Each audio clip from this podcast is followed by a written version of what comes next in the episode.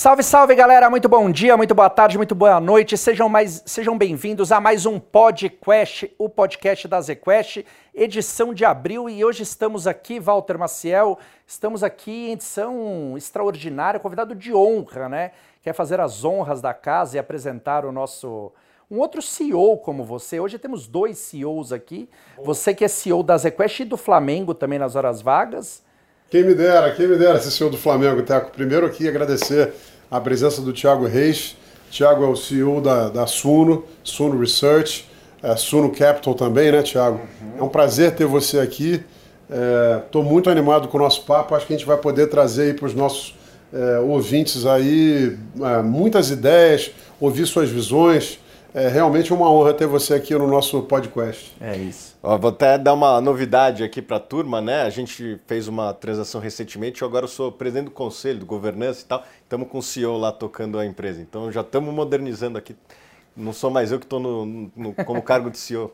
Mas, ó, importante, a gente podia começar, Thiago, porque a, acho que todo mundo conhece a Suno, mas a Suno é uma das maiores, melhores e, e primeiras, né? Quando uhum. a Suno começou, isso aqui era quase tudo mato. Hoje todo mundo tem sua própria research no Twitter, né? Uhum. O cara monta o seu Twitter research, fica dando conselho ali. Uhum.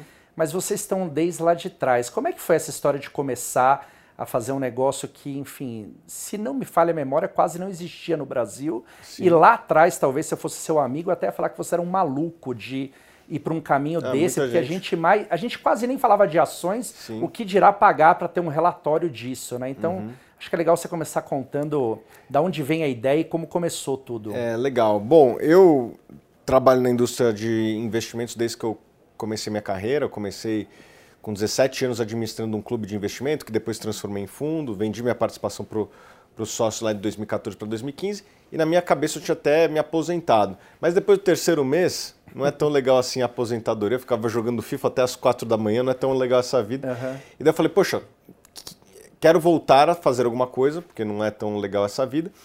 É, deixa eu ver o que tem. E eu me lembro que na época que eu, que eu era gestor e analista de fundo, é, eu fiquei encarregado de analisar ações estrangeiras, numa época que não se falava tanto disso, e fui estudar é, empresas americanas e nos Estados Unidos tinha muitas empresas de internet, coisa que a gente não tinha no Brasil uhum. é, naquela época, 2011 e tal. E eu estudei várias empresas de internet e eu vi várias empresas que tinham modelos de negócio muito interessantes, porque elas conseguiam crescer com uma rentabilidade muito interessante. Né? Então, pô, se você tem crescimento e rentabilidade, geralmente você tem um bom negócio né? e pouca alocação de capital. Então, eu fiquei com aquele negócio na minha cabeça. Pô, internet, se você consegue encontrar um modelo de negócio que tem um equilíbrio do que a gente chama de unit economics, você consegue crescer sem alocar muito capital. Uhum. O que é diferente, sei lá, de um, de um business que vai muito ativo, como, sei lá, uma siderúrgica, uma empresa de commodity, uma empresa de varejo. Para se você quiser dobrar o pão de açúcar, você vai ter que ter o dobro de lojas, Sim. o que vai o dobro de capital. Né? É, então, os modelos de negócio de internet não são assim, porque boa parte dos serviços você meio que aluga, né? Por exemplo, a gente hoje está numa. A gente aluga os servidores da, da Amazon, né? A AWS, que é uma unidade muito lucrativa da Amazon. Então eu fiquei com aquele negócio na minha cabeça. Pô, as empresas de internet crescem com rentabilidade, o que é o sonho de um, de um investidor né? e de um empreendedor também. É, e daí eu fui procurar o que, que tem de investimentos em internet. Né? Investimento sempre foi minha paixão. Internet é um negócio que permite você vender 24 horas é, escala literalmente global, a gente tem clientes ao redor do mundo é, e pô, sem, sem, sem precisar de estoque. Uhum. Né?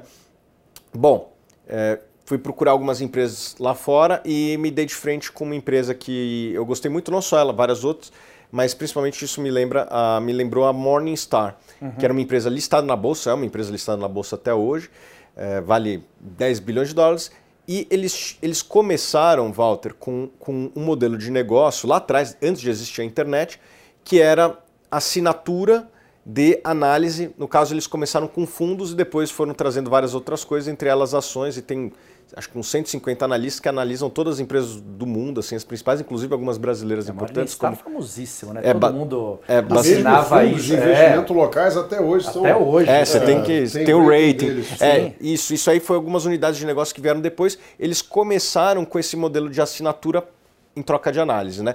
E, e, o, e o Mansueto, que era o fundador, é, ele começou, se não me engano, na casa dele lá e tal. O cara escrevia é, em 85, acho que era o ano de fundação, que é o meu ano de nascimento, ele escrevia aquilo lá e o americano médio assinava. Era análise de mutual funds, né, que seria, sei lá, os fundos de ações do Brasil aqui. E, e você tinha ele que analisava para você e assinava. E depois veio a internet, ele começou a escalar esse negócio. E hoje é um negócio até pequeno, perto do todo da Morningstar, mas aquele negócio me inspirou. Eu falei, poxa, vou é, traduzir isso para o Brasil. E é isso, essa começa a essa história. E obviamente que depois a gente foi adicionando serviços complementares, bem como eles seguiram a trajetória deles, né? Uhum. Uma trajetória até um pouco diferente do que a gente está seguindo. Mas a gente começou com esse modelo de é, assinatura em troca de análise, né? um modelo, vamos dizer assim, Netflix da análise, e, e, e depois a gente foi adicionando novas verticais. Estamos com uma asset que tem crescido, uma pequena wealth.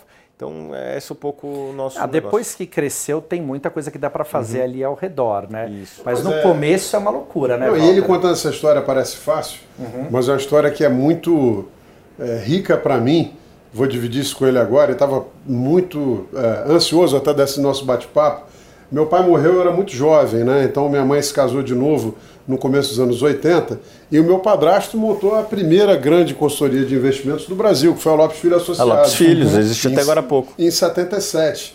E ele era o maior broker do Brasil, o maior corretor, cansou desse negócio, quis montar uma consultoria de investimentos, foi uma empresa de um enorme sucesso, só que as condições macroeconômicas, né, e mesmo os bancos e corretoras começaram a produzir seu próprio research uhum. para poder atrair clientes e tornou esse negócio um negócio uhum. difícil e com uhum. grandes barreiras. Né? Uhum. É, e você conseguiu pegar um negócio que não é uhum. tão trivial, não é tão simples, e fazer um modelo é, super vencedor. Uhum. E aí está a mão do, do bom gestor, né? do bom empresário. Qual foi a dificuldade no começo? assim? Para quem que você tá. vendia assim, imaginando uhum. o ano 1, um, ano 2 da tá. Suno, quem era teu cliente? Como Legal. é que você convencia o cara a assinar um produto seu Sim. naquela época que tudo, de novo, né? Tudo era mato uhum. isso aqui. Tudo era né? mato. É, eu acho que dei sorte em alguns aspectos, a queda do CDI que vinha lá do final de 2016, uhum. que, que foi justamente o nosso começo, as ações muito baratas também, isso facilitou é, um mercado em alta, né? Então a, o CDI caindo, as pessoas começaram a buscar alternativas. E, e, a gente, nisso a gente deu sorte. Eu acho que o que a gente foi ousado e inovador foi a forma da gente se comunicar. Né? O artista tem que estar onde o povo está, acho que isso uhum. vale para tudo. Né? E, e, no, e, o brasileiro, ele gasta muito tempo na internet, particularmente em redes sociais. Uhum. Né? Se não me engano, é o segundo país do mundo que mais gasta-se tempo em redes sociais per capita. Né? E a gente foi muito ousado e inovador e fomos para.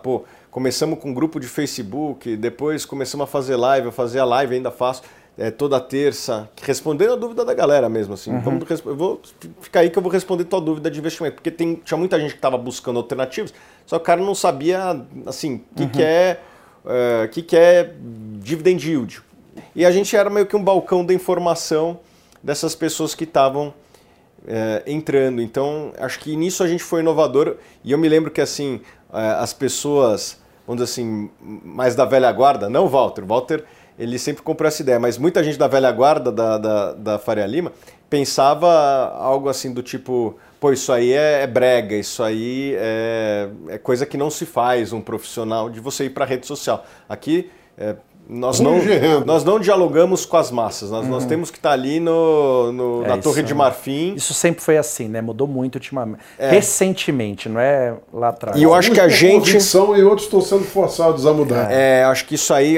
Assim, eu me lembro que tinha um grupo é, de pessoas que olhavam bastante isso aí como isso é algo que não se faz. Uhum. E daí o negócio foi dando certo as pessoas foram migrando e falando, pô, vamos ter que fazer isso daí também. Uhum. Né? Então acho que nisso a gente inovou, demos sorte e inovação. Então era algo que, que inclusive eu tava, eu falei da Morningstar e eu me lembro que na época eu entrava no LinkedIn e via oito caras de social media lá na Morningstar, na Suno a gente não tinha nenhum e dava mais certo que eles.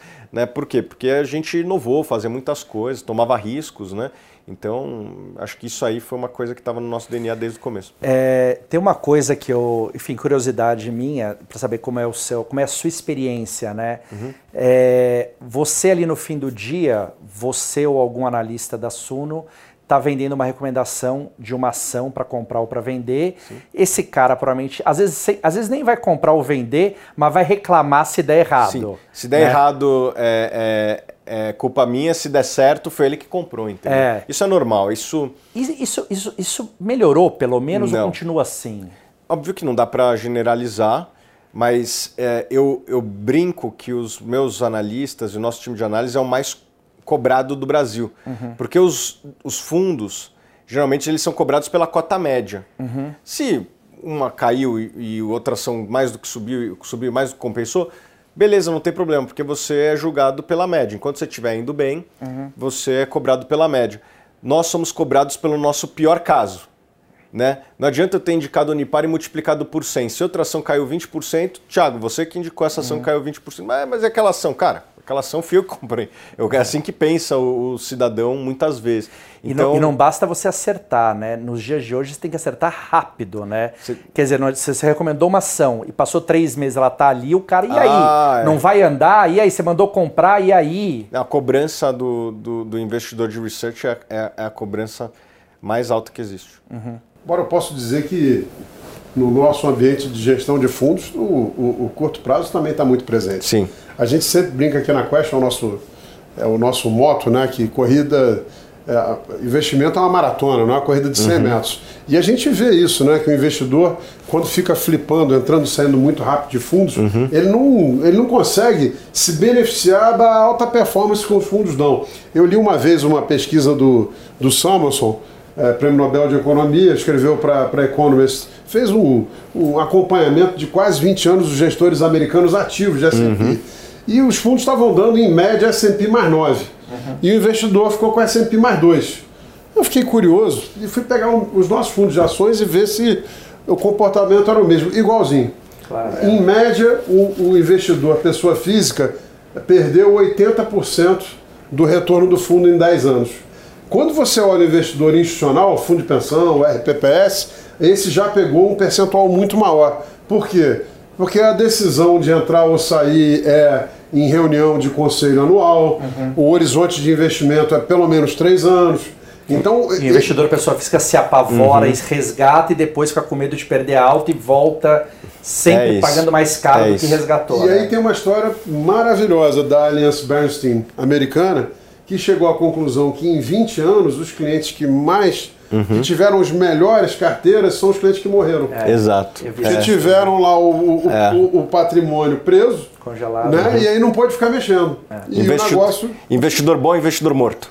É. Ou pelo menos que age como morto. Deixa o dinheiro lá.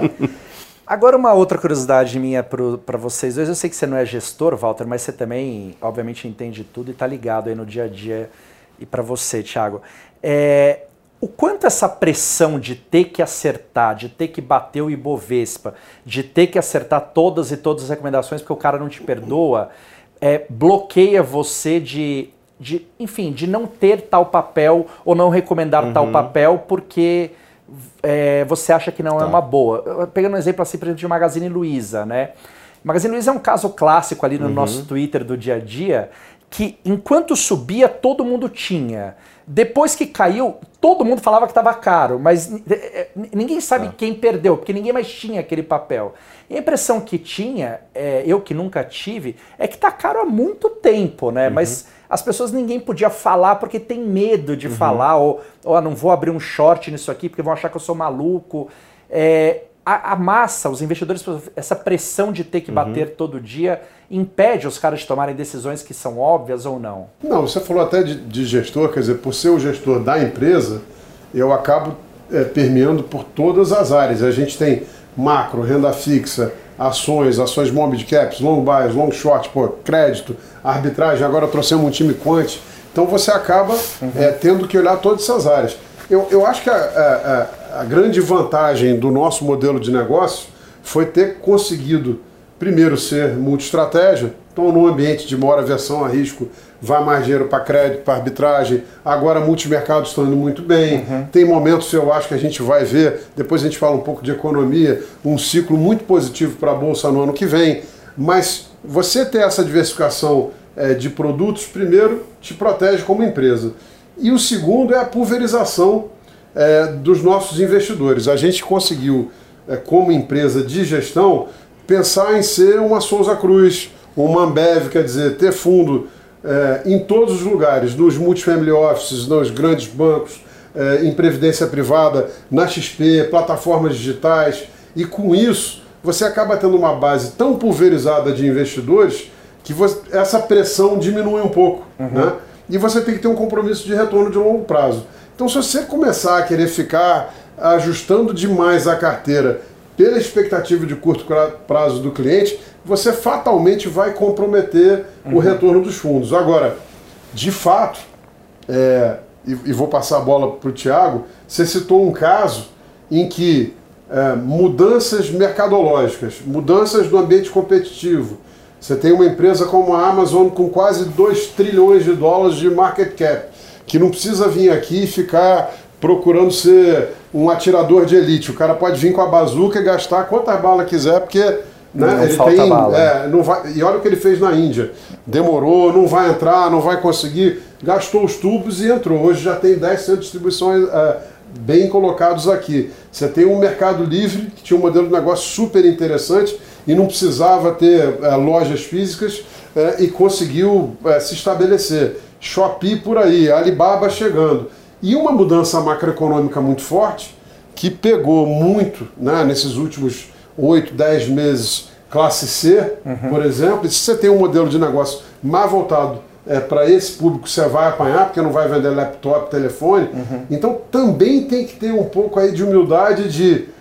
É, e Keynes dizia isso: o mundo mudou, mudo eu. Uhum. Se o mundo mudou, eu tenho a obrigação de ser coerente e e ver e mudar de opinião. Uhum. Para um gestor, mudar de opinião é fundamental. Uhum. Aquele gestor que nunca mudou de opinião vai se dar mal. Mas né, no dia a dia da, de quem é analista, de quem faz research, é difícil Sim. mudar de opinião, né? É, não deveria ser, uhum. mas o que eu falo, e eu falo para todo mundo lá, meu, você não está sendo candidato à, à, presidência, você não tem que ser popular, você tem que estar tá certo. Uhum. Né? Você tem que fazer uma análise que ainda que a pessoa não goste da sua análise ou do ativo que você recomendou, porque, pô, não compra Banco do Brasil porque é estatal, entendeu? Ou Petrobras, tá aí, a Petrobras está na máxima. Pô, quanto mais, assim, historicamente, as minhas ideias mais impopulares foram aquelas que mais tiveram retorno no futuro. E até tem uma lógica quanto a isso, né? Se está muito impopular, porque tem muita pressão vendedora, uhum. né? E tem poucas pessoas dispostas é, a comprar e provavelmente já está no preço. Então, é, isso é uma coisa que eu falo para os meus analistas. Cara, você não é candidato à presidência, você não tem que ser popular, você tem que tomar uma decisão, ou, faz, ou melhor, fazer uma análise que leve a conclusões certeiras, ainda que isso não agrade o nosso cliente. E se o nosso cliente não ficar satisfeito com o papel indicado porque ele é pouco popular, se você tiver certo, daqui a pouco ele ele, ele muda de opinião. Eu sempre dou o exemplo da, da minha avó, né? Minha avó, uma época, pediu para a gente montar uma carteirinha de, de dividendos e tal, e, e, tinha a Souza Cruz, que você acabou de citar. citar. Isso 10, 15 anos atrás. Grande pagadora de dividendos. Grande pagadora de dividendos, e minha avó ela era ex-fumante de cigarros, né? É, e ela, obviamente, não gostava muito da indústria, ela achava que tinha externalidades negativas, etc. Só que daí o que aconteceu? Começou a pingar os dividendos e o papel subir. Bom, nunca mais reclamou, né? Então, eu acho que é, nada como uma ideia vencedora para esmagar as ideias impopulares. Mas, mas, mas, um ponto, você tem que saber estopar. Se você chegar à conclusão que algo mudou Sim, ou que você estava errado, se você não tiver essa humildade, é, porque as coisas mudam. Sim. E, e, e no mercado tem uma coisa que também às vezes não tem relação com ser uma boa empresa às vezes é uma ótima empresa, mas a ação não é boa porque está muito cara. É. Uhum. Então o preço é, é, um outro fator. O, o exemplo que eu vou dar, ele muda. O exemplo que eu vou dar é infeliz, mas uma coisa que eu, às vezes quando você conversa com as pessoas individualmente, elas têm uma opinião muito diferente daquelas que elas é, pregam lá fora, porque às vezes é melhor errar com um todo do que acertar sozinho. Então vou dar um exemplo do dólar aqui. Nós, nós cansamos de fazer podcast aqui, você falando o dólar vai cair, o dólar vai cair. Todo mundo achava que o dólar estava no lugar errado. Mas quando você olha o foco, está lá, 5,40. Cara, ninguém em boteco do Brasil, quando você conversava, falava, cara, esse dólar é 5,40. Mas por alguma razão, na hora de preencher o papelzinho lá, ah, vamos seguir aqui na média, né? Eu falava, cara, é engraçado, quando o dólar cair, todo mundo vai aparecer, tá, dólar tá caro, dólar tá caro, mas ninguém fala isso, né? Porque acho que tem um pouco de medo de parecer que tá muito fora ali da, da caixa. Ali. Tem isso, mas aí tinha também a turma da dominância fiscal. Pois é. E aí isso é uma coisa é, interessante, não aí já do teu mercado, do meu, né? É, no começo do ano passado, Focus perguntou qual será a dívida pública do Brasil em 31 de dezembro. Em janeiro, Focus é o que, pessoal? É o consenso de mercado. Uhum. Então você fala com todos os principais participantes, você submete uma pesquisa, né? essa pesquisa é anônima, cada empresa, instituição, banco, asset, consultoria manda lá o seu número, o Banco Central vai lá, compila e diz: olha, o pessoal acha que em 31 de dezembro vai ser 93% do PIB. Uhum. O que, que aconteceu? Em 31 de dezembro, nossa dívida era 83% do PIB. E a Faria Lima e a Dias Ferreira estavam preocupadas com o quê? Com o fiscal. E aí a gente fica um pouco perplexo, porque fala, uhum. bom, tem algo errado. O que, que é interessante? Até chegar a Dilma, a gente olhava para a dívida líquida. Aí a Dilma fez aquela caca toda, o governo dela, e, e, e a pedalada fiscal, e mascarou os números, e o pessoal falou: bom, não quero mais olhar a dívida líquida porque eu não confio, vou olhar a dívida bruta. Uhum. Né? E nós estamos hoje com 84%, 85% de dívida é, bruta, mas nós temos 350 bilhões de dólares de reservas internacionais. E o, o, o, as empresas privadas também são credores externas. Uhum. Então nós temos hoje uma dívida líquida abaixo de 50% do PIB. Uhum. Então acho que é, tem um pouco de, de é, um receio de se posicionar, mas também eu acho que o mercado faz muito pouco meia-culpa. Né? E se você abrisse qualquer jornal em dezembro do ano passado, ou falasse em qualquer boteco, o que uhum. membros do mercado financeiro iriam te dizer é o seguinte: enquanto o Bolsonaro for presidente, o gringo nunca mais vai entrar no Brasil. E a gente está tendo um inflow de dinheiro bárbaro. Por quê? Porque a velhinha da faca voltou. CDI voltou, você hoje está comprado em dólar, custa mais de 10% ao ano, uhum. ficou mais difícil você ficar uhum. fora do real. Uhum. Simples, Simples assim. assim. E, e, outra coisa também, né? O Brasil, é, lembra aquele, o Ayrton Senna, né? Que o, ele quase ganhou uma corrida uma vez que foram os carros da frente capotando, né? E, pô, os mercados emergentes tem cada um indo para um, um canto, né? Tá todo mundo capotando, né? É, não é que a tá gente, pô, também tá, tá aquelas mil maravilhas, mas, pô, o cara olha para a Rússia, olha para a China e tal, e fala, cara, esses caras não são tão confiáveis. O Brasil, como disse um investidor internacional para mim, ele, ele disse, vocês são desorganizados, mas vocês são confiáveis.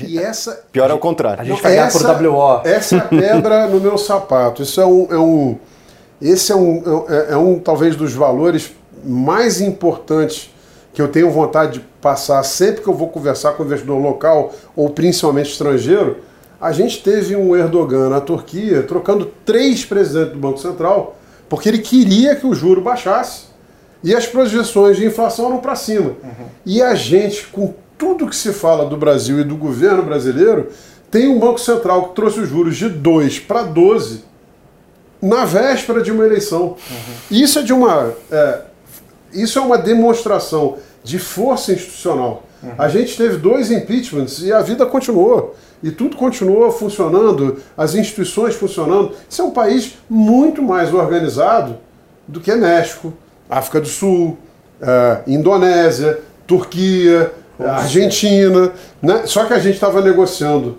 ano passado com uma bolsa caindo 30% em dólar, enquanto a bolsa argentina subiu é. 50%. Quer dizer, são algumas coisas complicadas de entender. Qual que é o problema? E o Mark Twain dizia isso, é ótimo. Os fatos são coisas muito persistentes. Né? Então eles enchem o saco, porque eles continuam lá. Uma hora a coisa tem que ser precificada. Né? Você acha que então um dos principais problemas do Brasil é o marketing, a comunicação? Sem dúvida. É, eu acho que a gente teve, nesses últimos anos, desastres de comunicação. É, evidentemente que se sou eu o chefe de Estado e alguém vem me dizer que estamos é, preocupados com a Amazônia, eu falar, puxa vida, vou olhar. Isso no Brasil, o crime ambiental é inafiançável. Nós vamos tomar todas as providências. Você não ia xingar a esposa do cara ia, de volta? Eu não ia, né? Assim como não ia é, tomar alguns posicionamentos que foram tomados na pandemia, embora eu entenda que sim, a, a, a, a perda de emprego, é, ficar longe do trabalho também trouxe empobrecimento uhum. e, e, grandes problemas e traumas para a população, que muitas vezes viu algumas restrições, como bar e restaurante, mas tinha que pegar o ônibus e o metrô cheio, e principalmente o sujeito mais pobre não entendia, né? Eram pesos e medidas. Então foi uma situação muito difícil. Mas é, essa dificuldade de se comunicar deixou o estrangeiro pensar que no Brasil tem perseguição aberta a minorias, que no Brasil você tinha realmente um risco grande de uma ruptura do Estado de Direito e, e da tomada né, de poder de uma ditadura. É, e com grande contribuição, eu acho, de, de, de, de frases e atitudes é, é, é muito mal pensadas. Agora, se você hoje chega para um estrangeiro e mostra, com todo esse arcabouço que a gente tem, que a gente nunca teve, não é um default, a gente nunca teve um atraso, um default, pessoal, um não pagamento. A gente nunca teve um atraso de um dia no título de dívida pública local. Por que cargas d'água no mundo hoje todo complicado, com Rússia e Ucrânia, uhum. com tudo que está acontecendo na China, Estados Unidos com dificuldades econômicas, é, inflação galopante e juro ainda muito baixo. Por que, que o sujeito não vem para cá e pega um juro a 12% ao ano? Parece ser a maior uhum. moleza do mundo. Mas eu acho que essa dificuldade nossa Constante. de vender corretamente uhum. o Brasil é, atrapalha demais. E do lado das empresas, as empresas nunca tiveram tão pouca dívida, tão lucrativas e pagando tanto dividend yield, né?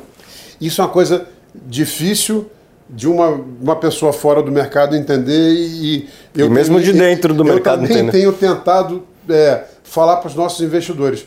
Hoje, o preço, lucro das empresas brasileiras está abaixo do que estava em abril de 2020, quando você não sabia se iríamos entrar numa recessão lá de 1929. Você não sabia se ia demorar três ou quatro anos para vir vacina. Tinha lá sua tia, sua avó dizendo para você: nunca mais ninguém vai ver um jogo de futebol, ninguém nunca mais vai viajar, ninguém nunca mais vai sair de casa. E essas coisas mudaram. O que, que isso quer dizer que mudaram? O risco hoje percebido é muito menor. O Brasil não está uma beleza mas a gente não vai ter recessão esse ano. O pessoal falava de menos meio de PIB. Como dizia o Brizola, está todo mundo agora coxeando no alambrado, sem ser muito percebido e mudando para mais um, talvez. Ano que vem a gente vai ter algum crescimento. As coisas estão ok. Eu ia deixar para o fim a parte de juros.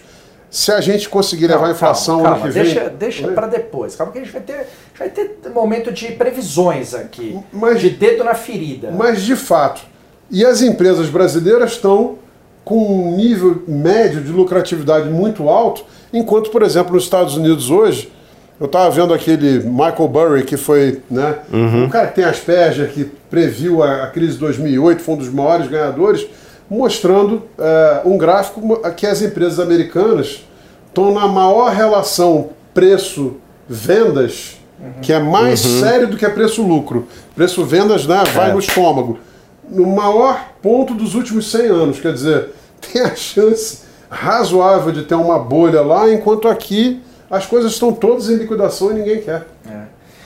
É, é isso que você acha? Eu acho que o Brasil é um dos países mais baratos do mundo, talvez só perdendo para a Rússia. Por motivos Tem coragem? Hein? Não. Prefiro botar aqui. Ô Thiago, mas vamos voltar lá para a Suno. Quantos assinantes, quantos clientes? E aí, uhum. obviamente, do tamanho que vocês ficaram, tá outros, outras, outras portas, outras tá. pernas vão se abrindo. O que que, para onde vocês estão indo? O que, você tem feito? Legal. É, a gente não sabe o total de clientes que nós temos, porque o que acontece? A gente tem os nossos assinantes, esse número a gente sabe. Uhum. A gente tem os nossos clientes da asset, dos fundos, né? É só que a gente, a gente às vezes não consegue saber a intersecção. Uhum. Porque às vezes o, o camarada ele é assinante da Suno e é cliente, sei lá, do fundo de ações da Suno através de uma plataforma qualquer e a gente não tem acesso a esse dado. Então a gente tem uma estimativa do mínimo e do máximo, né? A gente deve ter algo entre 100 e 200 mil clientes. É, e é isso, assim. Então. 150 é um bom. É, um, é um 150 é um número que a gente imagina, né? A gente acompanha, obviamente, empilhado esse número e tem crescido mês a mês. Foram para a parte de, de outros produtos. Você tem Sim. fundo imobiliário, você tem o fundo de CRI, tem um fundo de ações. Sim. Agora virou tem um braço ali virando tá. uma asset, qual que é? Qual que é, é, o caminho? Assim, quando a gente vai criar um novo produto, a gente tem que se fazer duas perguntas. É, a gente consegue criar algo que é, os nossos clientes querem e precisam? Sim. Dois, a gente consegue criar alternativas tão boas ou melhores às existentes?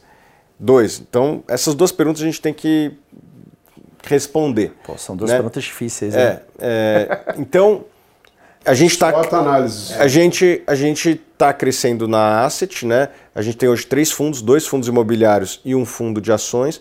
Todos os nossos fundos estão entre os melhores desde a sua criação, né? No quartil superior, às vezes no decil superior. Então a gente tem que se mostrado competitivo perante os produtos existentes. E vendo isso, a gente acha que, que dá para crescer e levar nossos produtos para mais pessoas, né? A gente tem uma Wealth lá, lá na Suno também. É, e a gente é dono de um site chamado Status Invest, que é, um site é um site bem bacana, assim, uma espécie de Bloomberg da pessoa física, É. que a gente acha que dá para transformar numa ferramenta de negociação, porque muitas vezes as pessoas entram lá, a gente consegue ver os números de acesso agora, assim, Uhum. é, usam bastante a ferramenta e saem de lá e vão negociar numa outra plataforma, né? É, a gente, pô, Eu nem sabia que dava para negociar Tá, ainda não dá. A gente Ah, deve tá. fazer ao longo dos próximos tempos. Então a gente serve o, o consumidor e ele vai e negocia no outro lugar. Aliás, só Então, pegando o gancho, essa é uma boa dica para quem estiver nos vendo, né? statusinvest.com, status com S mudo, é para mim de longe o melhor lugar para você consultar né, um raio-x. já, já viu? Não. Um raio-x de empresas. Não, de empresas e de fundos imobiliários. Eu, Isso. quando eu dou aula, eu Fiagro. dou sempre no, no Status Invest. Ah, que legal, olha É. só. Tem vários professores que Porque, porque é maravilhoso ali, porque vem Uhum. um raio-x completo de tudo. Ali você consegue comparar todos os números, todos os múltiplos, todos os relatórios, todo o histórico Pô, ali. bacana. E gratuitamente, a parte gratuita você faz, resolve o problema de 95% das pessoas Uhum. do mercado. Pouca gente guarda, sei lá, sabe, mas é, é um produto muito, muito bom. Cara. E a gente construiu isso com dois programadores, devemos ir para 20, talvez 40 até o final do ano, para trazer mais features, né? mais ferramentas ali. Vou te dar uma assinatura sei, do Status se- Invest. eu não sei e para se você é, também. Eu não sei se é Opa, fácil. Eu não sei se é fácil, mas seria legal ter uma. Porque é muito bom o material Uhum. mesmo, assim. Eu não sei se tem na, na, na parte paga a parte de fundos, né? Porque Tem fundo, tem fundo lá. Eu não. Eu não mas é, é na parte. Você digita ali em cima, quer ver? Ó, vamos, vamos. Bom, já vamos fugir já- aqui, mas é. enfim. é, você digita lá, entra lá em cima, tem que localizar. Você bota Dynamo Cougar, sei lá. Ah, aparece lá. É, e dá pra você ver a posição do, do Azequest Small Caps, né? Batemos a Dino. É, exatamente. Eu, eu, eu entro lá e copio tudo de você. que legal. Pô, que legal, eu não sabia dessa informação. Pô, é ótimo, né? É um produtaço isso. E a parte de wealth, é, bate, é, é, tem choque com a parte de, de análise ou com a parte de. Não, de não. asset, A gente né? usa análise como insumo para para wealth, para para nossa wealth. Uhum. Aliás, a gente tem um modelo meio único que a gente usa a research como insumo para os produtos da asset também. Então, as análises que a gente produz na research, a gente usa elas na, na asset. Né? Então a gente só compra depois de indicar aqui. E se você for ver, todos, a gente só compra papéis que foram indicados e só reduz, só zera quando também sair daqui. Então todos os produtos, todas as ações que a gente compra no nosso fundo de ações, por exemplo, foram indicados pela nossa pela nossa research. E a mesma coisa acontece na Wealth. Obviamente que tem alguns produtos que a gente não analisa na Wealth. Vou te dar um exemplo. Sei lá, é, FIP que tem vários descontados por aí. A gente não tem um departamento que analisa, mas o, o chefe da, da Wealth, ele acompanha e, e ele toma algumas decisões em alguns, em alguns produtos que a gente sequer tem análise na research. Se a gente tiver análise da research, a gente usa da research. Legal. Bom, temos que fazer aqui um grande ping-pong, dedo na ferida, bola de cristal. Mas antes, uma última perguntinha simples para você. Ainda tem espaço para research no Brasil?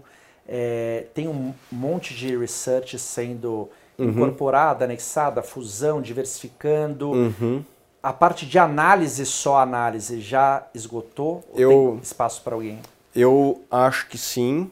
Acho que vai surgir talvez alguns lifestyle business. Pô, aquele cara que nas horas vagas faz análise de algum produto específico. Isso vai sempre surgir. Nos Estados Unidos tem vários deles. Tem um site lá chamado Seeking Alpha que tem pessoas que vivem de produzir conteúdo lá, analisam coisas específicas. Pô, aquele cara só analisa REIT, por exemplo. Eu acho que vai ter sempre um espaço para essas pessoas, mas eu acho que é um mercado como os outros, vários outros no mercado financeiro, deve passar por um processo de consolidação. Né? Acho que não tem mercado para tantos players assim. E lembrando, o mercado de research ele é, sei lá, menos de 1% da receita total que envolve a área de investimentos. Né? Quando a gente fala de investimentos, tem fundos, wealth, IB, corretagem, RLP, que mais tem aí que eu esqueci? Acho que é isso aí. É, tem os HFTs e tal. Os próprios né? multifamily office. É, o, o, o, que as tesourarias ganham aí e tal. Né? Então, se a gente somar todo o, tudo que existe de receita relacionada a investimentos, é, o modelo de assinatura acho que é meio por cento ou menos do total de receita. Então, eu não acho que é um mercado que tem tanto volume para tanta gente assim. Legal. Eu acho que é muito diferente isso no, no ambiente de asset management. Hoje você tem mais assets do que empresas listadas na bolsa. É, mas o mercado então, de asset deu um boom inacreditável nos últimos dois, três anos ali, né? Mas quando você tinha 2% de é. juro, né? Era uma beleza. Agora que o mar desceu, você está vendo quem está pelado, né? Uhum. Eu acho que vai passar por um movimento de consolidação. Nos mercados que eu acompanho, por exemplo, fundo imobiliário, a gente tem mais fundo imobiliário no Brasil do que tem REIT lá fora, uhum. né, que seriam os pares. faz sentido. E, e, o volume administrado aqui é menos de 3% do que tem lá fora. Então você tem quase que duas, três vezes mais veículos do que tem lá fora, só que só 2, 3%. A é muito menor. É, então você tem todo tipo de estrutura duplicada. Pô, você tem 400 fundos, tem que ter RI, compliance, gestor. Você tem estruturas duplicadas e faz sentido que tenha algum tipo de fusão de fundos para que você não precise ter toda essa estrutura de custo e compartilhe em escala com o cliente. comercial, você tem que ter relação com investidores, você Sim. tem que ter risco, você tem que ter administração, back-office. Hoje em dia, Isso. a regulação aumentou, então você tem que ter um compliance legal, um jurídico. Quer dizer, fica difícil você ter um volume sob gestão pequeno. É Ó, vamos agora começar bola de cristal, ping-pong e dedo na ferida. Hein? Temos aqui abril de 2022. Uhum. Temos o Ibovespa aqui hoje quanto? 116, 116 117 mil, dólar 4,70, juros 11,75, mais uma alta aí dado. O que, que, que, que vocês dois estão vendo aí de coisas macro até o final do ano? Uhum. Lembrando que tem uma eleição aí no meio do caminho que a gente, engraçado, uhum. até parou de falar um pouco disso, né, cara? É um negócio que estava pegando fogo no final do ano, agora deu uma esfriada de novo. Uhum. Bom, você falou de várias, várias coisas aí. É, eu não sou um cara macro, eu, eu tento investir em empresas que sobrevivam ao pior e prosperem no melhor. E às vezes as empresas sólidas elas até ganham market share nos, nos piores momentos uhum. e saem fortalecidas. Né? Então eu não tento prever, eu tento me proteger de cenários que, que possam acontecer. Né? É, então, juros, dólar, eu, eu, eu desisti faz muito tempo de ter qualquer opinião, é. né? E, e, sou grato a isso, porque é muito tentador, né, Walter? A gente estava falando antes do cara fazer ou uma análise saudosista ou uma análise de momento, né? Assim, do tipo, pô, o dólar tava 2, mas antes tava 1,50, então tá caro. Daí tá 3, pô, tava tá caro agora, tem que voltar para os dois. É, é o que eu vejo, a coisa mais normal entre as pessoas é, é, fazer uma análise saudosista do câmbio, né? O que, que é análise saudosista? Pô, tenho saudades do dólar a 2 ou 3, então tá caro hoje, deveria uhum. ir para lá. Assim como quando estava 5,70, tinha os defensores do dólar a 7. É. E tem gente aí, gestor famoso, então, que colocou em carta, mas aí o pessoal é. deleta o tweet, apaga e acabou, né? É, eu, eu prefiro não ter opinião para não pagar esse mico. É, e não é só por, para não pagar mico, é porque realmente eu acho praticamente impossível fazer previsão de câmbio. A última vez que o câmbio foi de quase 4 para 6 foi porque estourou um vírus numa cidade que eu nunca tinha ouvido falar do outro lado do mundo. Uhum. Né? É, então eu acho que tem tantas moving parts impactando dólar e juros que eu acho impossível você fazer uma análise. Talvez tenha pessoas que consigam, mas eu desisti de fazer isso. O que, que eu faço? Eu tento analisar empresas no micro, uhum. né? Essa empresa ela tem uma administração competente, tem ventos favoráveis que devem garantir crescimento, seja por, porque o setor dela cresce acima da média, seja porque tem alguma consolidação acontecendo que vai fazer ela ganhar market share. Essa empresa tem vantagens competitivas, tem uma rentabilidade, está com preço atrativo, tem riscos que são toleráveis, está né, tá num preço justo. É mais ou menos esses seis critérios que eu tento analisar e assim eu tento compor uma carteira que e também com certa diversificação, tanto do setor como geográfica, que Vamos tem... Botar todos os ovos na mesma é, cesta. E, e com isso, eu, eu acredito que se o cara que comprar empresas com esse perfil de setores diferentes, geografia diferentes, na média vai ser vencedor é, no longo prazo. E eu tento tirar é, as variáveis macroeconômicas do, do, da equação da construção de portfólio. Eu não estou dizendo que elas não são importantes, eu só uhum. acho que elas são difíceis de serem previstas e imaginadas. Então eu prefiro não fazer previsão de câmbio, não, não mesma coisa de juros. Agora, o Ibovespa eu acho que está barato, né? A gente estava falando agora há pouco. A gente tem empresas ultra saudáveis, eu acho que as empresas brasileiras nunca tiveram tão saudáveis, inclusive as estatais. Sim. Né? É, poxa, você tem a Petrobras com margem maior que a ExxonMobil. E pagando 20% de dividendo. É, talvez até mais, né? Com esse com o câmbio, com o câmbio com esse e com o petróleo nesse, nesse patamar, talvez pague até mais. Pô, quando que a gente ia imaginar a Petrobras com margem maior que a Apple e que a ExxonMobil? Era, era, era difícil de imaginar. De novo, há seis anos atrás estava dando grandes prejuízos. Uhum. O, o, Banco do Brasil ali também, com uma rentabilidade, uma basileia muito saudável. Então, abaixo eu, de book value. Abaixo do, bem abaixo do valor patrimonial. Não, a gente pegou as estatais porque elas geralmente são as empresas mais maltratadas da economia e elas estão muito saudáveis, diria que mais saudável do que muito, muito dos seus pares de fora. Você pega Volta um banco. a história do... de não saber fazer o marketing, contar uhum. a história do que está sendo feito. O Banco do Brasil, que é um banco estatal, é mais saudável de, do que praticamente todos os bancos da Europa. E né? com o crescimento de clientes em plataforma digital maior do que os bancos privados. Uma nota a menos do valor patrimonial dele. É, e uma nota na, nas lojas, lá App Store e Google Play, melhor do que do Nubank, a última vez que eu vi. Então, que é o banco digital da moda e tal. Então, é, esse, esse é o Brasil. Você tem empresas ultra saudáveis, empresas com resultados consistentes. Óbvio que tem exceções, mas na média muito consistentes, né? E negociando com múltiplos, seja lucro, seja dividend yield, muito abaixo da média. Eu acho que o Brasil Mas é um então, lugar para se investir. Por exemplo, eu posso inferir que de hoje até o final do ano, quem estiver nos ouvindo que tiver comprado, por exemplo, em Bova 11, uhum. segura. Eu seguraria. Agora, fazer timing para comprar agora, para vender no final do ano, não, eu acho não, que é não. jogar uma moeda para cima. Você acha que no final do Mas, ano vai estar tá, vai tá maior do que está agora? É, eu acho que no final do ano de 2030 vai estar tá bem maior do que está agora. E o Small 11? Também? Também, também, também. Eu diria que as small caps brasileiras apanharam mais do que, do que as grandes empresas brasileiras. Concordo. E hoje, o IVVB11 ou SP500? Cara, eu nos Estados Unidos eu prefiro, por incrível que pareça, fazer stock picking. Eu uhum. acho que as empresas de tecnologia estão muito baratas ainda. Eu dou nomes aqui, né? Amazon, Apple, Apple menos, mas Google e Facebook, Amazon, Google, Facebook são empresas que eu gosto bastante. Eu compraria essas. Hoje? Hoje. E Booking também, gosto muito dessas empresas. Legal. São empresas que aliam crescimento, rentabilidade, é, algumas opcionalidades que, que as pessoas sequer imaginam. Então, sei lá, é, e-commerce nas plataformas do Instagram e do Facebook, uhum. a monetização do WhatsApp, tem muita opcionalidade na mesa para. Falei do Facebook, mas poderia falar da Amazon e, e, várias outras empresas aí de tecnologia. Eu gosto dessas empresas, são empresas. E não gosto de hoje, gosto de faz muito tempo. Acho que são empresas que aliam rentabilidade atração de talentos fenomenal. Eu acho que essa queda do, do, das, das startups, ou melhor, das empresas de tecnologia, é muito benéfica para as empresas grandes de tecnologia. Né? Porque antes era muito tentador, você pega um time lá do Google, junta com os caras do Facebook, vamos criar uma startup e toma aqui 100 milhões de dólares para começar o seu business. Dane-se o que você tiver aí, o que importa, manda um PowerPoint aí, vamos começar. Uhum. Né?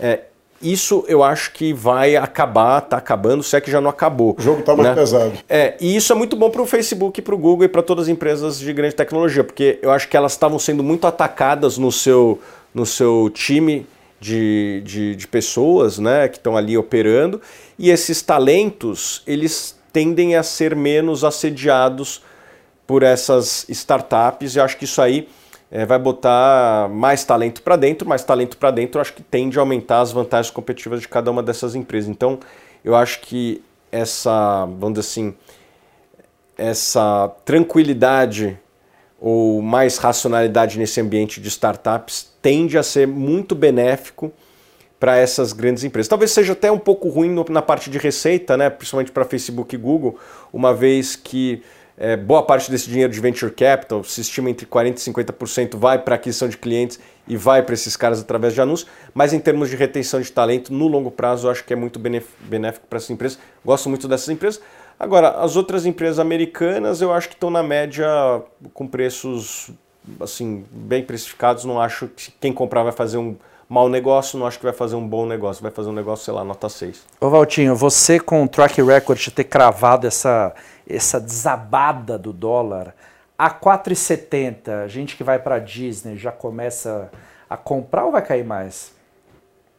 apesar, da, apesar daqui da, da, da, do alerta do Thiago e, e, e câmbio é uma coisa difícil de prever, então dizendo assim, ceteris paribus, o que, que quer dizer isso? Não acontecendo um novo meteoro, não tendo uma outra grande variante da Covid que vai fazer o mundo inteiro é, entrar em lockdown de novo, que eu não acredito, por sinal, eu acho que o real ainda vai se apreciar bastante. Por quê? Mas é, bastante por... é quanto? 4,50? 4,30? Você acha? Você vê o dólar eu vou ali? 1,50? Então, eu vou dar um chute só para dar um chute. Mas eu, eu, não acho que é muito relevante, a direção é mais importante. Mas eu acho que a gente vai ver o real bater entre 4 e 4,20 até o final do ano. Tá. Por quê? E aí por um motivo técnico. É, o que nunca aconteceu antes pode acontecer? Pode. É provável? Não. Se nunca aconteceu antes, a menos que algo tenha mudado na estrutura, no arcabouço, você vai ver uma repetição de padrões anteriores. Nunca antes houve uma onda de commodities forte e que melhora demais os termos de troca do Brasil uhum. e que o real não se apreciou com essa onda de commodities. Uhum. O que, que aconteceu? O negócio vinha sempre assim, aí teve aquela onda de commodities brutal dos anos do início do século XXI, uhum. que o Lula surfou muito bem eh, e que o real se valorizou, chegou até 1,5 por dólar quando Dilma assumiu. Dilma, além de fazer um governo desastroso, deu muito azar, azar que aí acabou, acabou a onda de commodities e agora voltou outra. Essa onda de commodities ainda não, ainda não é tão intensa quanto a outra, mas ela é muito mais homogênea. Não é só commodities metálicas, são todas as commodities, uhum. passando por energia, grãos. passando por grãos, passando por carne. Antes você tinha sobe o preço da soja, aí aperta da. Uhum. Agora todas as margens Celulose estão lá em cima. Tudo bombando. A uhum. onda SG de sustentabilidade, que eu não sou contra, mas ela reduz a oferta. Então você hoje buscar expandir área uh, de pecuária ou mineração em outras partes do mundo ficou mais complicado. E você ainda teve essa guerra que vai ter efeitos geopolíticos, mesmo que tenha um cessar-fogo agora, duradouros e vai manter essa pressão. Então o que, que acontece? O dólar, o, o, real vinha andando com commodities para cima ou para baixo e de repente se abriu a boca de jacaré, commodities foi lá para cima e real para baixo. O que, que eu olhei? Eu olhei isso. Uhum. Falei, não faz sentido. É só melhorar o marketing. Né? Só que aí o Roberto Campos veio e trouxe o juro de 2 para 11,75. Puxa vida. Eu antes era um exportador. Vou dar um exemplo, não vou nem falar do gringo. Eu era um exportador brasileiro, eu exportava, recebia meu dinheiro lá fora e falava assim, pô, um monte de gente aí dizendo que o Brasil vai dar errado, eu vou manter meus dólares aqui fora, não vou trazer não, porque lá é 2% juro, aqui é, é 1%, faz pouca diferença. Agora o cara perde 10 ao ano. Uhum. E mais, já teve esses quase 20% de apreciação. Então, assim, tudo mostra que a gente vai continuar a ter uma taxa de juros aqui muito mais alta que no resto do mundo. Por sinal, os Estados Unidos me preocupam demais, uhum. porque a gente entende muito mais de inflação do que eles. Aliás, eles são melhores do que a gente em tudo, em previsão de inflação não. A gente viveu num país hiperinflacionário. Então a gente saiu na frente, eles estão vendo lá a inflação lamber, e o FED está sendo muito moroso em fazer alguma coisa. Na hora que fizer, eu acho que vai dar um desacerto lá. E é capaz de você ver um ambiente lá, inclusive de estagflação que aí é uma coisa muito ruim para o dólar. Uhum. Então, assim, eu acho que o real continua se valorizando. Perdemos concorrentes emergentes. Uhum. Hoje lá o Extremo Oriente ficou não só a Rússia e a Ucrânia, é, mesmo o ambiente na China, a, a mudança de regra para investimento em educação, uma série de outras medidas mais autoritárias foram tomadas, ficou mais hostil. E o Brasil se destaca por estar num polo aqui na América Latina mais desimportante. Uhum. A gente está na parte do mundo que ninguém muito liga, ninguém muito olha, mais alinhados com o eixo de influência americano. Eu acho que para a gente isso é muito bom. Então eu vejo o real se valorizando. Bovespa, eu concordo inteiramente com o Thiago, mas jamais investiria no Bovespa, uhum. porque ele citou algumas empresas que vão render muito mais do que o Bovespa e nós acreditamos nisso, portanto, invistam nos fundos, que eu acho que vão andar muito melhor. E, e, e, juros, eu acho que a gente aqui tem um negócio muito bacana, que reforça essa visão do Bovespa. O Banco Central Brasileiro se errou ao ir para 2, que é um juro muito baixo para um país que é ineficiente, tende a ter mais inflação que o mundo civilizado, ao mesmo tempo a gente fez uma mudança de aumento de juros que ninguém fez. Uhum. Então a gente está se aproximando do fim do ciclo, pode ir para 13? Pode. Nós já estamos no finalzinho. Uhum. Enquanto o mundo ainda vai começar. Então o que, que isso quer dizer?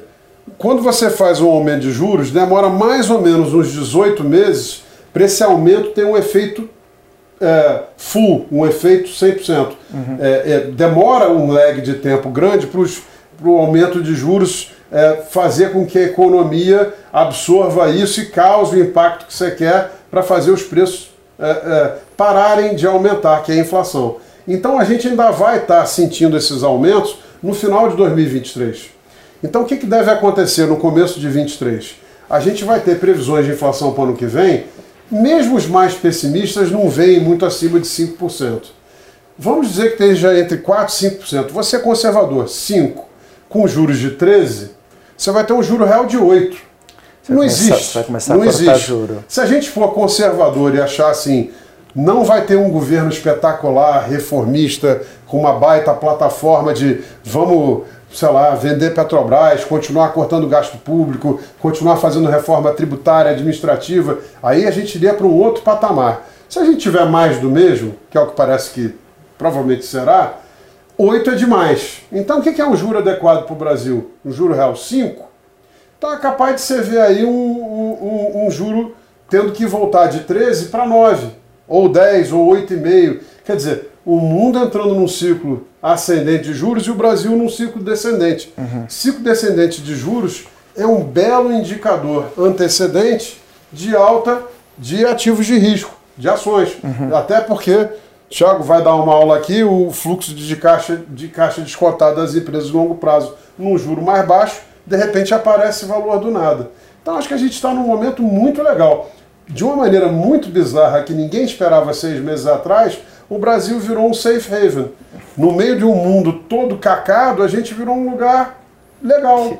Que, que tá mundo bem. é esse que Desorganizado, Brasil... mas confiáveis. Foi o que ele falou, todo mundo piorou. Né? A gente não precisou melhorar muito. Embora, acho que, olha, voltando ao assunto, um Banco Central subindo juros dessa maneira no ano eleitoral é um sinal de um país civilizado. Nós não somos, mas é um sinal. Nós temos coisas boas. Mas né? que mundo é esse que o Brasil é o porto seguro, hein? Que, que mundo é esse? Mas aí entra um outro fator. O mundo que os outros capotam.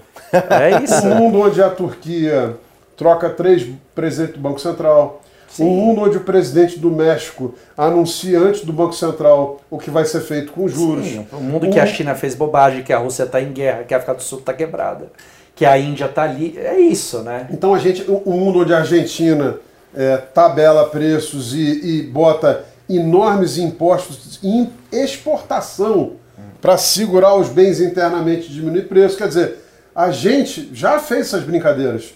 É, calote de 87, é, é, banda diagonal endógena, uhum. vamos ou não fazer controle de capitais, a nova matriz econômica da Dilma. A gente já fez um Sim. monte de caca. O que a gente não percebe muito com a nossa autoestima muito baixa é o quanto a discussão Sim. econômica no Brasil evoluiu. Mesmo Lula hoje não prega uma cartilha completamente diferente do, do, do, do Bolsonaro Guedes. Uhum. É diferente. Lula vai ser um pouco mais Estado, Bolsonaro um estado um pouco menor, mas ninguém vai aqui fazer, olha, vamos tirar as terras dos grandes produtores e dar para os pequenos, que matou 100 milhões de pessoas na China, 60 Ô, Thiago, mas para contrapor esse otimismo esfuziante do Walter, o cara que está nos ouvindo agora, ele presta atenção em que? O que que, que que tira seu sono, se alguma coisa tira seu sono disso? Hum. Que a gente, bem ou mal, a gente tem uma guerra acontecendo, acho uhum. que a uhum. pandemia, enfim, ficou para trás por bem ou por a mal. A gente não, os, os outros, né? Sim. Nós não. Não, tem uma guerra no mundo. Uhum. A gente tem um mundo todo lutando com inflação. Lá longe. É, lá longe. É, não, o mundo todo lutando com inflação, juros subindo, que é ruim para ativos de risco Sim. no mundo todo. Aqui no Brasil tem uma eleição em uhum. algum momento. O que que tem alguma coisa que você fala, cara, tô, tô, tô com isso aqui para ficar de olho. É isso aqui é o que me preocupa. Uh, uma coisa que não vou dizer que me preocupa, mas que a gente tem que entender muito bem é da onde está vindo as margens das empresas americanas. O, a relação preço-lucro delas está acima da média histórica e o, as margens de lucro estão no all-time high e só aumentam. E da onde está vindo isso? É, a resposta para mim é muito clara. Tem muito oligopólio nesse mundo, principalmente nesse mundo de tecnologia. Uhum. Né? Essas empresas se tornaram muito relevantes e ao contrário que as empresas relevantes do passado, que tinham uma competição, uma GM, era importante, mas pô, você tinha um 200 monte. montadoras, né? sei lá, 100 montadoras.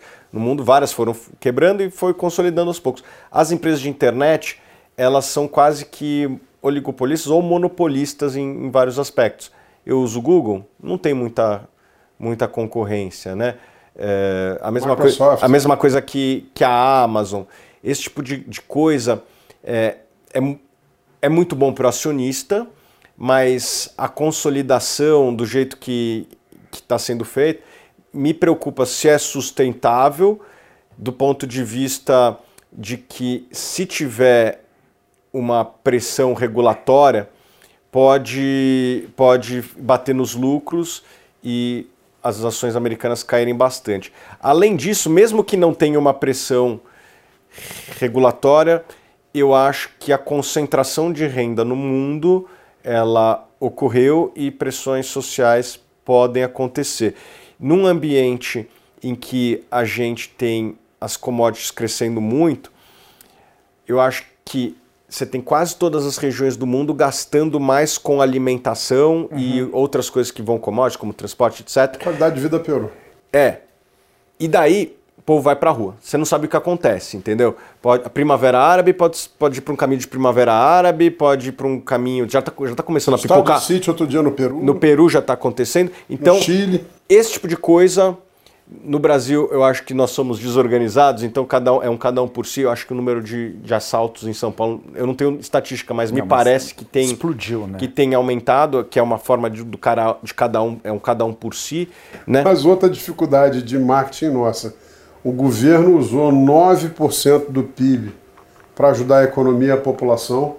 O nosso déficit público só subiu 4 nesse período, quer dizer, ele cortou de outras coisas não essenciais e aí, ao anunciar um novo auxílio emergencial, e gente, isso aqui não é defesa de um partido ou de outro, é mostrando o que está acontecendo no país. Ao perceber que o poder de compra da população, da sexta, salário mínimo para a cesta básica, caiu 35%, 40% em três anos, demos mais um auxílio emergencial aqui para ajudar a, a, as pessoas a, a, se virarem. E o Bolsa Família, que foi, né, é, começou no governo Fernando Henrique, foi aperfeiçoado no governo Lula foi mantido, né? Uhum. E é um instrumento muito eficiente que tem evitado no Brasil essas tensões sociais tão grandes que a gente vê nos vizinhos. Uhum. Então, isso é uma coisa que a gente tem que ficar de olho, que essa questão social, não, não só no Brasil, é, eu acho que até no resto do mundo o pessoal é um pouco mais aguerrido que nós, né? Estados então, Unidos tem sido um quebra-quebra faz tempo. Né? É. Então, eu acho que isso é uma preocupação que, que temos que ter, além dessas daí, óbvias, que estão na capa do jornal todo dia, como guerra, Short etc. na Bolsa Americana, então. É, mas eu sou um otimista de longo prazo, né? O, o, os otimistas, eles, eles geralmente eles são mais desinformados, mas acertam mais na Bolsa. E dormem melhor. e dormem melhor. Bom, muito obrigado. Para terminar, perguntinha sim ou não, vai ter IPO da Suno? Cara, nunca foi uma uma, vamos dizer assim, um sonho. Tem, eu sei que tem vários é, empreendedores que têm esse sonho. A gente, já, a gente já foi lá na bolsa umas duas, três vezes apertar botãozinho uhum. dos nossos fundos, né? É, então, a primeira vez é legal, a segunda, a terceira já não, já não dá o mesmo, o mesmo gosto que deu na primeira vez. Então, eu jamais faria um IPO por fazer, assim, é o sonho. Eu sei que tem várias pessoas que têm, é, não é um sonho nosso, mas é uma possibilidade, se tiver, se for bom, principalmente para os nossos clientes e para a nossa equipe, né? É, é, algo que pode acontecer, mas acho que vai demorar um tempinho ainda para acontecer. Muito bem, Walter. Foi esse mais um podcast? E você vai abrir capital? Vamos juntar e fazer abrir, abrir juntos ali. Bora, pô. Eu, eu tenho uma opinião um pouco diferente da tua. Eu acho que se o IPO for uma maneira de você conseguir trazer longevidade para o teu negócio e perenizar e deixar ele como um legado que depois vai passar por outras uhum. mãos. A pessoa daqui a 30, 40 é. anos, você olha para trás, aquele negócio que você criou está grande, gerando emprego, melhorando a sociedade. Se ele foi decorrência de um sucesso uhum. muito bacana, é uma coisa genial. É. E da maneira que você tem empreendido, criado novas frentes, aberto novas ideias e sendo muito bem sucedido em todas elas, eu acho que fatalmente você vai chegar lá. É, eu tenho 36 anos, então talvez eu acho que mais para frente talvez a gente comece a pensar em sucessão. Por enquanto, enquanto eu tiver saúde e e estiver gostando do que eu faço, eu não, não me vejo em outra posição a não ser liderando a empresa. Capital aberto ou não, acho que eu é uma. tenho quase 50 a mais, eu tenho é, mas capital, 50% capital a mais. aberto você vai estar trabalhando mais ainda, viu, cara? Não vai ter essa moleza, não. Capital Não, aberto mas- tem pressão Aí a ali. pressão é, grande. É, não, mas a gente já é bastante pressionado. Os nossos clientes são os que mais pressionam no mercado, eu não tenho dúvida disso.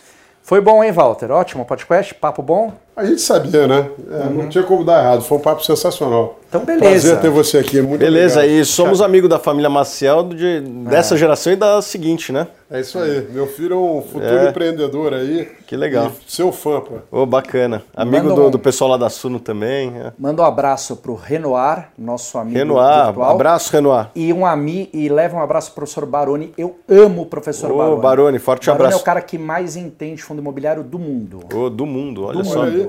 É isso. Legal. Pessoal, foi esse mais um podcast. Manda pros amiguinhos. Houve o passado, que foi com quem? Com o Benchimol o passado? Pô, Benchimol. Estamos num nível altíssimo Mantendo a bola lá em cima. Então é isso. Foi um prazer. Tiagão, obrigado. Obrigado, Foi prazer conhecê-lo. Muito obrigado. viu? Valeu, até a próxima.